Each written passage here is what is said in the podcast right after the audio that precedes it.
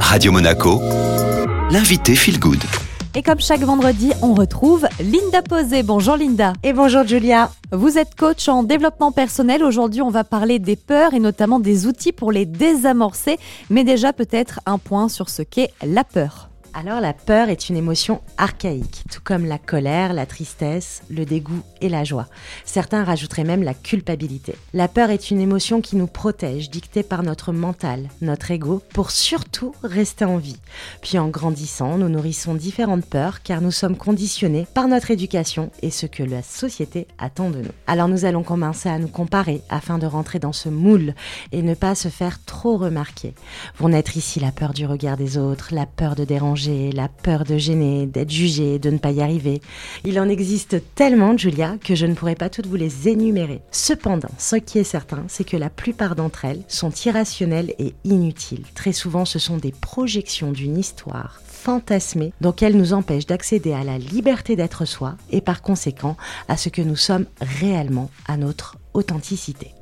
Nous le savons maintenant que le lien esprit-cœur-corps est indivisible, ce que je pense a des conséquences sur mes émotions et sur mes actes, et mes actes créent des pensées et des émotions. Tout est lié. Linda, tout l'objectif, c'est de nous donner euh, quelques pistes pour désamorcer euh, les peurs qui sont souvent euh, irrationnelles. Quel est le premier outil? La toute première clé est d'identifier sa peur, de la regarder en face. Tout ce à quoi je fais face s'efface. Car bien souvent, nous nous éloignons avec un arf. Laisse tomber, tu te fais des idées, ou de toute manière, j'ai peur de tout. Et là, c'est une identification totale à ces peurs qui sont bien ancrées et donc un peu plus complexes à décroter.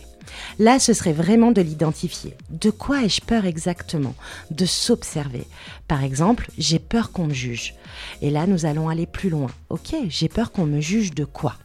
Donc ça peut être de mal faire, de ne pas y arriver, d'être bizarre. Une fois identifiée, on la regarde bien en face. Déjà, à cette première étape, le mental commence à se calmer. Alors quel est le deuxième outil? La deuxième clé est de rentrer dans sa peur. J'ai peur qu'on me juge et qu'on me trouve bizarre. Ok. Cela nous est tous arrivé, n'est-ce pas, Julia? Oh que oui. Alors, admettons qu'on vous juge de bizarre, Julia, sur l'un de vos projets en cours ou sur une manière de penser. Quel risque y a-t-il? Je risque un peu plus de me restreindre, de moins oser aussi peut-être. Et donc ce, cet autre va vous juger de bizarre, va porter un, un regard malveillant sur vous. Est-ce que cela aura un impact important sur vous ou sur votre vie dans 5 ans? Normalement, non. Normalement, J'espère pas. Exactement. Donc du coup, est-ce que la peur du regard des autres est encore aussi euh, importante en vous? J'avoue, beaucoup moins. En vous demandant, en vous faisant ce petit schéma de questions, normalement cette peur s'évanouit, ou presque, car l'ego n'a plus de quoi s'accrocher. Et cap sur le troisième outil pour désamorcer ces peurs, Linda. La troisième clé, donc, c'est de s'encourager et la dépasser. J'aime utiliser la métaphore de l'enfant. Julia, vous allez être mon cobaye encore une fois. Est-ce que vous êtes prête à jouer ce petit rôle? Mais comme toujours, on y va. Allez, c'est parti. Donc, je fais l'enfant, d'accord? Donc, je suis une enfant de 5 ans et j'ai peur qu'on me juge, j'ai peur qu'on me trouve bizarre. Oh, Julia, euh, les gens, ils me jugent, ils me trouvent bizarre, je sais pas quoi faire, j'ai peur. Quel conseil me donneriez-vous? Bah, de pas y prêter attention, euh, de quand même se lancer, euh, de se faire confiance. D'accord, vous me rassureriez et m'encourageriez. Ok, donc c'est exactement ça. Reprendre ce jeu de rôle, cette métaphore de l'enfant, puisque on encourage un enfant, on le rassure. Eh ben faites pareil pour vous, soyez votre meilleur ami.